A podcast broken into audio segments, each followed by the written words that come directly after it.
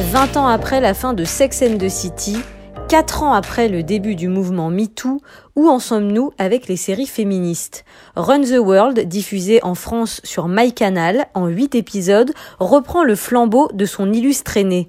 Loin des messages de self-acceptance ou de féminité non binaire, nous sommes devant une comédie qui reprend les bons vieux thèmes de la série de filles. Nos quatre héroïnes sont des femmes actives et brillantes qui ont du mal à combiner leur soif d'expérience et de liberté avec leurs histoires d'amour, tout ça dans une atmosphère joyeuse, pailletée et new-yorkaise. This weekend I am a black girl gone wild, and I will do anything I want. Anything. Rien de nouveau sous le soleil, pas tout à fait, car Run the World est une série sur les femmes, certes, mais les femmes noires.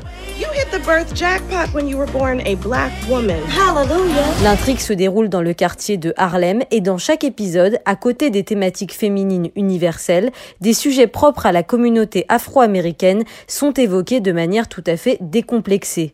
Ainsi, vous entendrez les héroïnes faire des blagues sur l'esclavage ou exploser de rire quand un pauvre air ose leur faire un commentaire raciste. Anyone who has ever stood on the precipice of world domination has felt fear. Fear is good. Fear is fuel.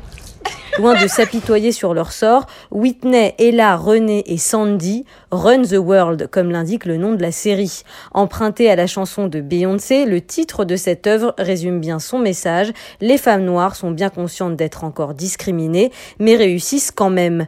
Toutes ne sont pas au même stade de leur vie. Si Whitney hésite à épouser un docteur nigérian très amoureux mais très traditionnaliste, René, elle, s'apprête à joyeusement divorcer, tandis que Ella replonge avec son ex et que Sandy mène un âpre combat contre les stéréotypes racistes à l'université.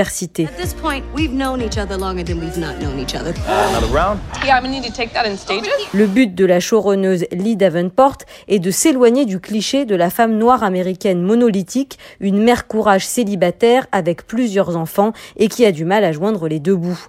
Dans Run the World, pas d'enfants avant 35 ans, de grands questionnements existentiels et des talons aiguilles à foison. À consommer comme un bonbon rafraîchissant et acide, intelligent et divertissant.